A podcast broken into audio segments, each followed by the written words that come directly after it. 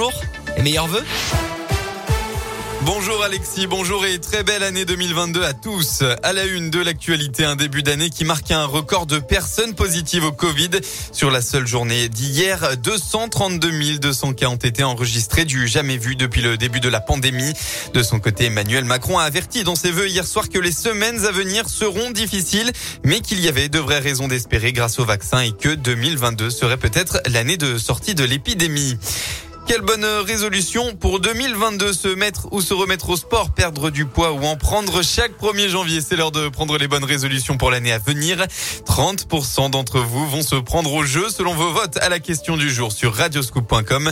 Même si on sait que ça ne tiendra pas toujours sur la durée, alors allez-vous prendre de bonnes résolutions pour ce nouvel an 2022. Radioscoop est allé vous poser la question. Je me suis pas vraiment planché dessus. Hmm. Non. Non, pas vraiment. Enfin, on les tire vraiment pas trop, donc euh, arrêter de fumer. C'est pas mal.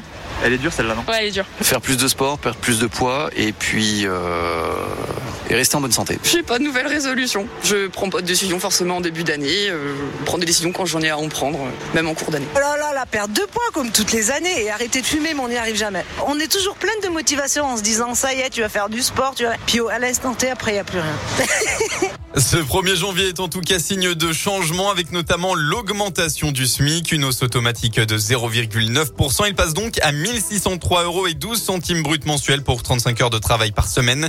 La contraception devient aussi gratuite pour les jeunes femmes jusqu'à 25 ans.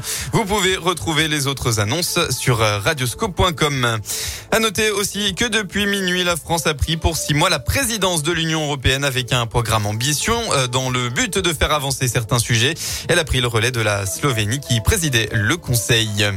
On passe au sport. C'est officiellement l'ouverture du mercato hivernal en football. Un joueur historique du Clermont Foot quitte d'ailleurs le club. Le milieu uruguayen Jonathan Iglesias rejoint la Ligue 2 et le Paris FC, âgé de 33 ans. Il est devenu le quatrième joueur le plus capé de l'histoire du club auvergnat avec 172 matchs. Et puis du côté de l'Olympique lyonnais, l'attaquant Sada, Sardar Azmoun, pardon, reste la priorité en recrutement. La météo, enfin, on devrait retrouver un temps clair en Auvergne-Rhône-Alpes pour ce premier jour de l'année 2022.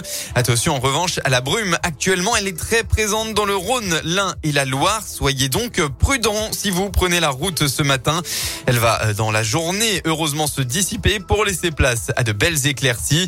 Ailleurs, d'ailleurs, le temps devrait être totalement ensoleillé partout dans la région.